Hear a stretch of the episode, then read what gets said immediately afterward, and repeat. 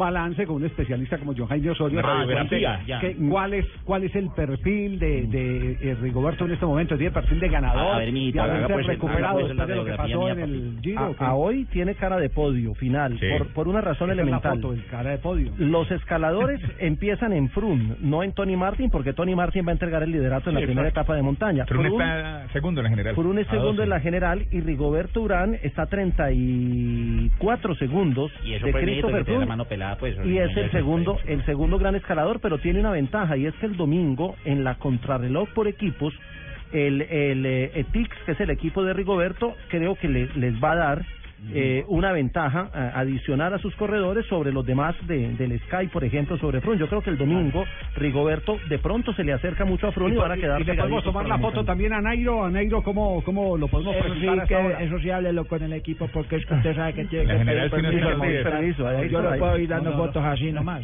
No, allá es con todo. Puesto 17 a 2 Sí. minutos 8 segundos. Sí. Aparentemente es mucho, pero pero está pegado de Purito Rodríguez, pegado de Valverde.